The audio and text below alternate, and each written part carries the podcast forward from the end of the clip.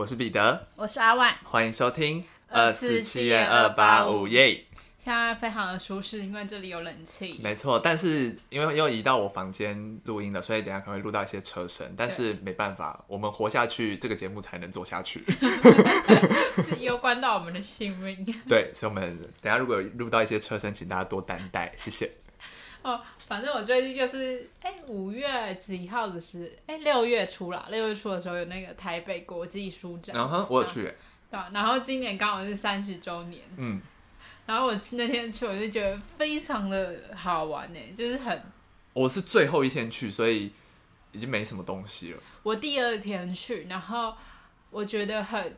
划算呢？怎么说？因为我那天买了五本书吧，嗯，然后才七百块。哦，他因为他一直送一些一百块折价券。对，他就是因为我在第一家店先买了三本，然后我原本就有拿到折价券，因为你一入场他就会给你一人一张一百元的抵用券，嗯，而且是不限消费金额的。对，然后反正我就先。去第一家店，结果买了三本书，凑齐了五百块之后，他除了送我一些纪念品之外，又送了我一张抵用券，就是直接又折抵掉，嗯，就买下来就非常便宜，然后就买很多书，然后还我还买到一一本一百块的书，然后我就直接用抵用券就免费又拿到一本书抵掉了，而且中间还发生一个插曲，就是我还被访问呢，我我好像有看到你拍线动，对不对？对，就是。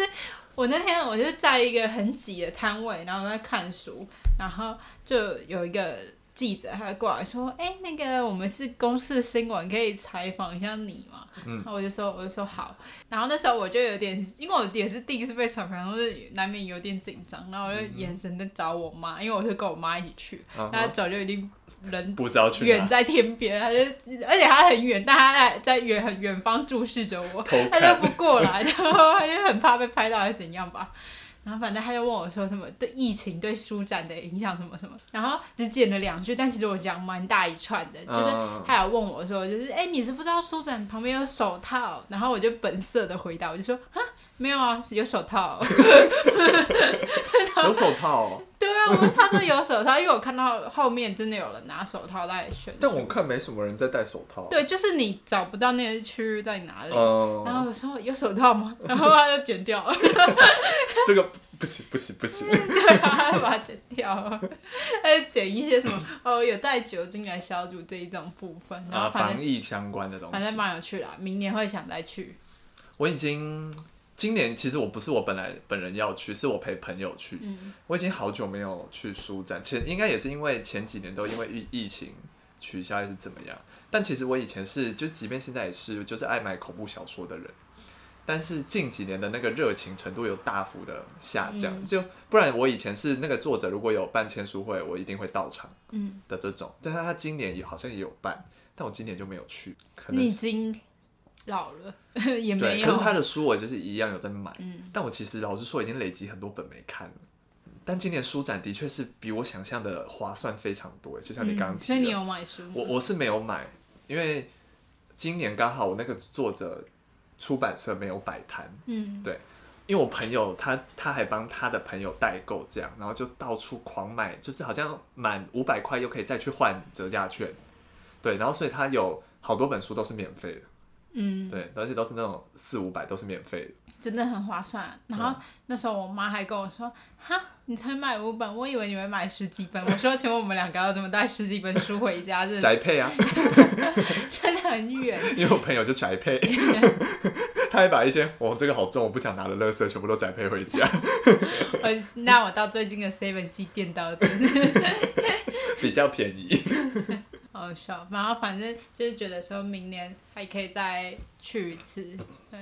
但不知道明年的优惠会不会像这这么多哎？但我觉得书展应该都，因为往年是好像没有这种，我之前的时候还没有疫情的时候是不可能有这么多折扣的。会不会跟今年是三十周年有关？我觉得应该有，再加上疫情要刺激那个买气。嗯，但我下个月想去那个文具展。哦，下个月有文具展。嗯，要不要去拿免费的票？可以啊，我们可以去，因为有一些我追踪的插画家会摆摆摊，感觉文具展可能会比较吸引我。现阶段来说，你可以带回去。刚那一段是消摊的两个人吗？免费的票。我今天半夜就领免费票，你带回去领。好，好，那换我分享，就是呢，接下来这整段听起来都会有点像在自肥，嗯，但是呢，不是我，不是我说的，是我周遭的人说的，这样，就是呢，不知道大家有没有被说过长得很像什么明星之类的？有。那你要先分享吗？还是我我先分享我的？好，我最近最近一个，因为我这我前几天去烫头发，就我人生没烫过头发。嗯、然后为什么会去烫头发呢？其实是因为我那个，因为你都不整理头发。不是不是不是不是，我这次烫头发是不用钱的，嗯，是有点像互惠的那种感觉。是有一天那个设计师就问我有没有意愿，哎、欸，那个设计师是你的朋友吗？不认识，嗯，对，他就在 IG 找到我，然后就问我有没有这个意愿合作这样。然后因为我本来就有自然卷，嗯，所以我一直觉得说。烫头发对我来说效用不大，但我就想说又不用钱，姑且去试试看也没关系。然后反正我就去烫，然后烫完之后呢，他不是都会要录一些片段，就是他要看一下他的作品怎么样嘛。他录的一半，他就说：“你侧脸长得好像吴康人哦。”然后我就想说：“放屁！” 我我这辈子没听过这个人名。我看我刚才现在转侧脸，这边，他那时候是录这边。我我知道了，因为你鼻子很挺，吴康人鼻子。我第一次我第一次听到有人说我长得像吴康人。然后我是心怀感激的，侧脸侧脸鼻子那边的蛮像。对，然后呢，所以这就让我想到，因为我之前有被讲过像蔡凡熙，蔡凡熙哦，我觉得蔡凡熙还比较像。对，然后我都自称是脸自称是脸歪掉的蔡凡熙，比较低配的版本的蔡凡熙。然后在有一次去拍片的时候，有一个人说我长得像南宫珉，南宫珉是一个韩国的演员。哦，我好像知道，但对他的脸印象对印象不大。对，然后我就想说，很像这么多好看的人的综合体下来之后，我怎么还是长得没有很好看呢？我跟你说，那个这些人都有一个特点，就是第一个都是有一双，我觉得他们眼型都跟你蛮像的，是真的。哦、然后鼻子都是挺的那种。我可能稍微符合这两点，就会看起来有个型很像。会有、嗯，我觉得蔡凡熙蛮有。嗯会比较有比较有那个感觉在，嗯、对，然后就想说，要是有一天可以像他们一样大红大紫就好了，嗯，对，然后就想说，想要询问你有没有被讲过像什么明星脸？我之前在那个，我之前跟我大学同学去大安森林公园野餐，嗯哼，然后就有不认识的人就来问我们说，哎、欸，要不要去玩狼人杀？哦。很酷的邀约，对，然后我们就说，因为人数要多一点才好玩嘛，然后我们就说好。然后那时候我好像是二号位吧，后来我讲完之后，下一个三号位就是那个不认识的人，嗯，然后他就说，呃，三号位发言，那个二号位长得像庆剧 Squad 的 瑞德，就是高尔宣的女朋友。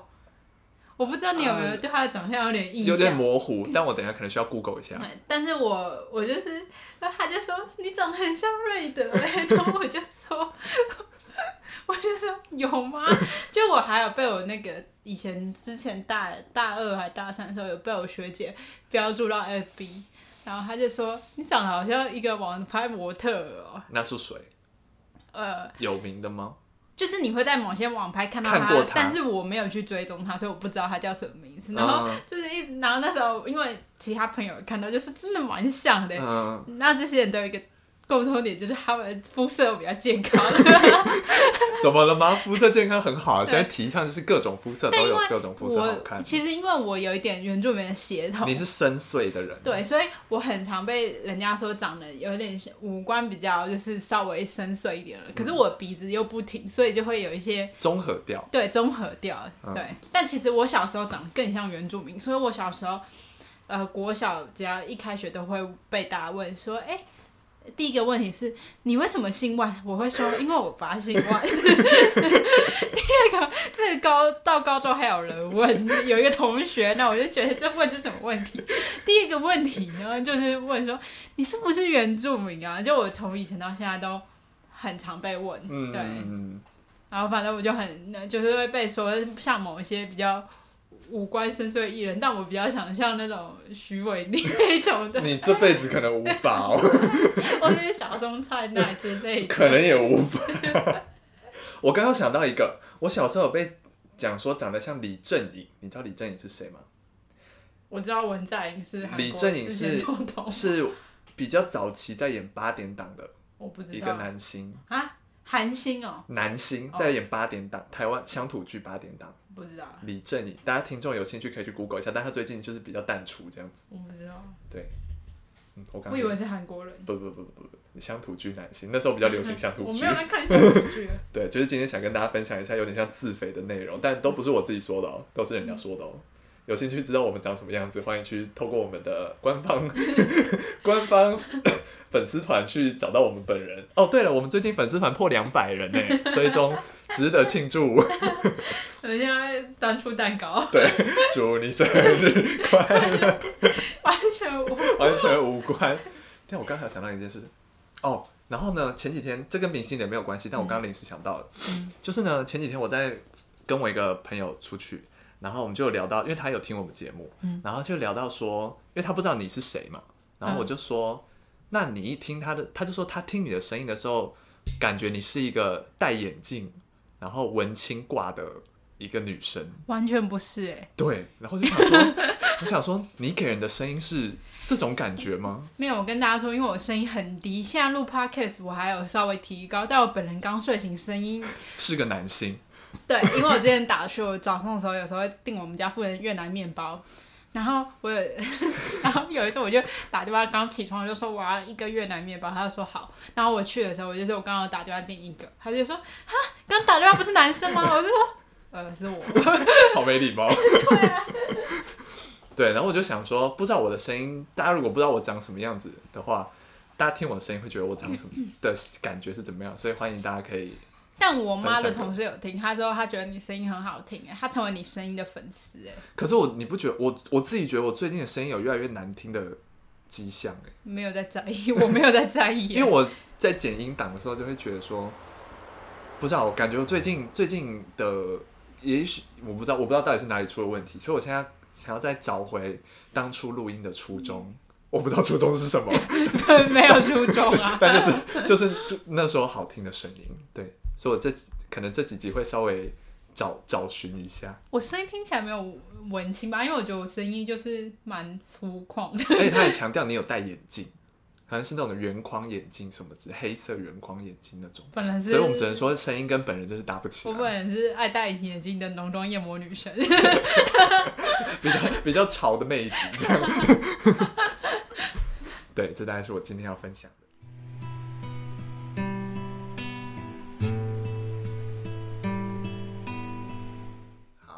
们接下来进入今天的案件。好，那我今天要讲日本的谋杀案。它这个案件呢，虽然是已解决事件，OK，但是我从头到尾都不会讲凶手的姓名跟他的资讯。为哦，为什么？因为他在犯案的时候没有成年，所以为了保护未成年少年，所以他们必须呃不能公开他的资讯。OK，对。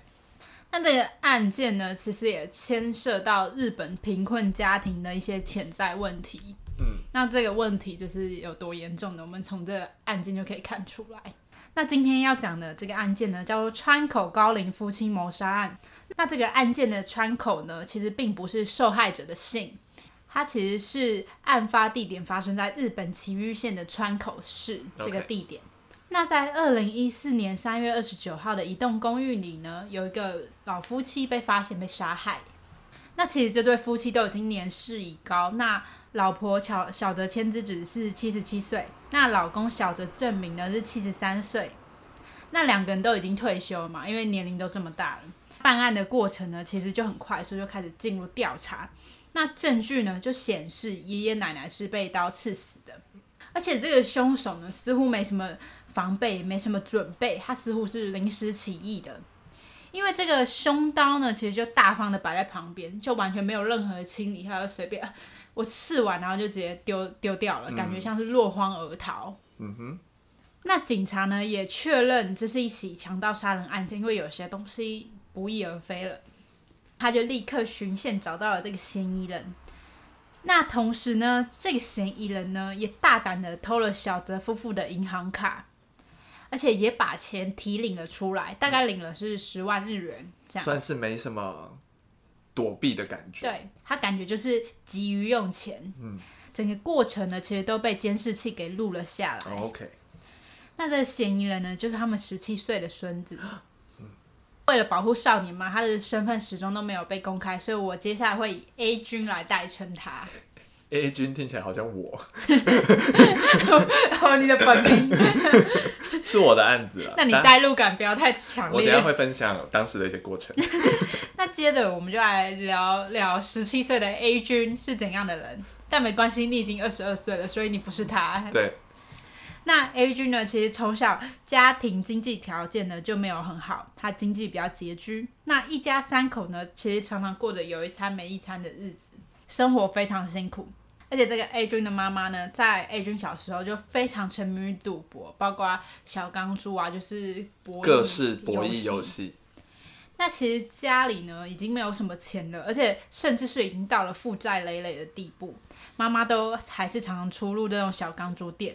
后来呢，A 君的妈妈其实有短暂的在酒店上了一阵子的班，但只要呢，他一拿到薪水，手头上一点点钱的时候，他就立刻把它拿去挥霍掉。久而久之，那其实就是一个恶性循环，拿到钱花掉，拿到钱花掉，你永远没办法过一个安稳的生活。嗯哼。那过了几年之后呢，A 君的爸爸妈妈他们就分开了，那妈妈就常常不在家，而且对 A 君似乎也没有太多的关心。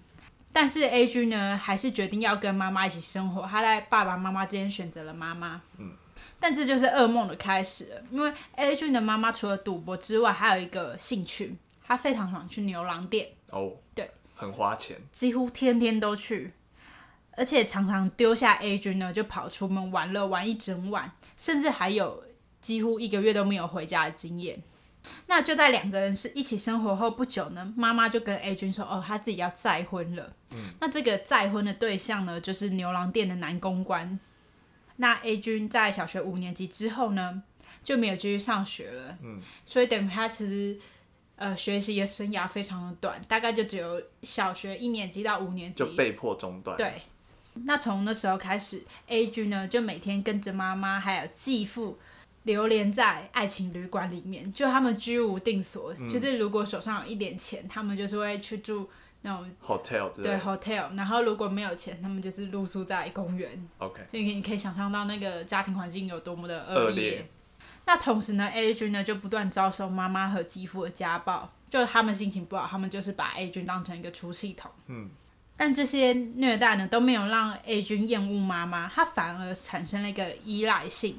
他非常依赖妈妈，反而觉得如果妈妈有一天要离开他，他的世界会崩溃。这样，所以他一直就忍受这一切。那在之后呢，妈妈和继父又生下一个女儿，那他们当然也没有细心照顾这个女儿，他们也是没有帮她报户口什么的，她就是一个幽灵人口，对，黑户这样。那家庭的经济负担又更加重了嘛。在生活条件越来越恶劣的情况之下呢，其实 A 君有鼓起勇气，还有自己去政府单位寻求协助。嗯，就你可以想象到，你这个协助既然不是家长去请求，是一，是一个孩子，对，他真的没办法过这种生活，所以他自己跑过去求助的。单位呢就提供他们一间房子，那房子也比较简陋，但是至少他们有一个家了。嗯。那 A 君呢也被安排去学校上课，那那种学校是完全不用付费的。嗯，但好景不长呢，妈妈又再次把得到的救济金用在了赌博上。唉，就每当政府就是会来询问说，哎、欸，你们这个救济金应该要怎么样安排啊？要安排呃小孩子上课啊，或什么生活费之类的，要好好利用。可是妈妈都觉得很麻烦，因为政府一直在管他。嗯。所以呢，最后其实继父也离开了妈妈。哦，那妈妈就觉得啊，我不想再被政府这样管束了，所以妈妈也带着孩子又离开了那间房子。哦，又过上了政府不管的生活。嗯，那从此之后呢，其实 A 君就必须扛下家里的经济重担，同时妈妈就跟 A 君说：“你不会赚钱的话，你就去给我借钱。”嗯，然后后来 A 君的想法就是哦，停止上学，然后去外面打工。但 A 君的妈妈呢，其实并不以此为满足，她觉得 A 君的薪水根本不够他挥霍赌博，所以她就要求 A 君去向亲戚借钱。嗯，那 A 君呢，因为害怕被妈妈讨厌，所以他都乖乖的照做了。他前前后后呢，跟亲戚借了一百多万。哇，亲戚也是人很好。对，就已经借了非常多。那时间呢，就这样过一直过下去，然后来到了二零一四年的三月，这时候呢，A 君已经十四岁了。那亲戚其实被借钱借到怕了，都敬而远之，不会再把钱拿给他们了。嗯、这时候呢，妈妈就要求 A 君要去跟外公外婆借钱。他这个外公外婆呢，就是我们前面提到的小泽夫妇两人。嗯。嗯，那妈妈就对 A 君说呢：“你就算把他们杀掉，也要借到钱。”那不是他爸妈吗？对，所以你就知道妈妈已经丧心病狂。对，丧心病 已经成魔了。那听到这句话的 A 君呢，他就立刻就是跑去找外公外婆，就来到外公外婆家，就跟他们说他们要借钱。但这其实已经不是外公外婆第一次借钱给他们了。嗯，所以他们就立刻很决绝的就说不会，我们不会借给你一毛钱，去跟你妈妈说我们不会借的。嗯，A 君呢就觉得说，哎。他如果就就这样空手而回，妈妈一定会斥责他，或者离开他之类。对，那在情急之下呢，A 君居然选择实行妈妈刚刚所说的话，嗯、就是他拿刀杀害了两人。那一开始呢，他其实是用绳子先勒毙外婆的，嗯，然后之后拿刀刺向了外公。外公。那犯案后的他呢，其实非常害怕，他就吓得赶赶紧逃离了现场。所以第一次他其实是没有拿任何东西了，嗯、因为他太害怕了。但是回到了妈妈的面前，妈妈就是问说：“哎、欸，钱呢？钱呢？”妈妈她这时候还是一心只想着钱，就是非常、嗯、非常奇怪。嗯、然后 A 君就想说：“不行！”他就硬着头皮又回到了现场，然后拿了小泽夫妇的银行卡，嗯、然后就立刻去最近的 ATM。提领，所以就有我们刚刚说到的监视器又拍到了这这一切的画面。嗯哼。那很快的，其实警方就找到了 A 君和妈妈。那 A 君呢，其实很快就承认罪行，他没有任何隐瞒。他最后呢就被判处了十五年的有期徒刑，而妈妈就是被判处了四年六个月的有期徒刑。在审判的过程中呢。专家就指出，A 君在心理上其实是完全受到妈妈的控制，他是妈妈的傀儡，嗯，他没办法做任何反抗的举动，而且同时妈妈也会一直不断洗脑 A 君，然后就说其他亲戚的坏话，就说哦，他们要对我们不好，他们不借钱给我们就坏人。对，然后 A 君这时候，因为其实你也知道，A 君的教育程度没有到很高，高，然后他一直在跟妈妈生活。在不对的环境下成长，对，所以他不太有辨别是非的能力，这是可能可想而知的。嗯、所以他就认为，觉所以 A 君也跟妈妈一样，就认为亲戚都是坏人，他就对妈妈的依赖感越来越重。对 A 君来说呢，他的全世界就是妈妈，所以妈妈提出的所有要求，他都必须要做到。在审判过程中呢，A 君有曾经。说到他其实很多都时候都想离开这个世界，嗯，但他一直都没有，呃，实行，而且他觉得他也不相信任何大人说的话了，嗯，他就产生一个背离感，然后在很多人了解他的故事之后呢，就有给予他鼓励，他就开始有转念，就是希望帮助跟他一样的孩子，就是贫困家庭的孩子。他就说了一句：“我想让他们知道，你们不是被社会抛弃的垃圾。”他说：“我也要对自己这么说。”嗯，所以他就非常后悔自己犯下这个案件。那在二零二零年，Netflix 上也有上映了一部电影，然后这个电影呢叫做《母子情结》，是长泽雅美主演的。哦，我好像有看过这个。然后就是以这个故事为故事为蓝本来制作的。哦，嗯，那嗯，想跟大家提到就是。嗯，在这个案件之后，其实有两派的声音。第一派是主张，为什么他杀了两个人，其那个有期徒刑却就是判刑太短了。嗯、也有人主张说，他是因为受到妈妈影响，而且他是呃未成年，所以那个刑期才比较短的。嗯，所以就是有两派声音，但是最大的谴责还在于他妈妈。对啊，因为他妈妈真的是恶魔，真的超级可怕的。他妈妈还是这这个案件的凶手，我自己觉得。对，可是又有人说，哎、欸，可是妈妈只是，而且妈妈自己的供述也有讲到说，哦，我只是随口讲了一句。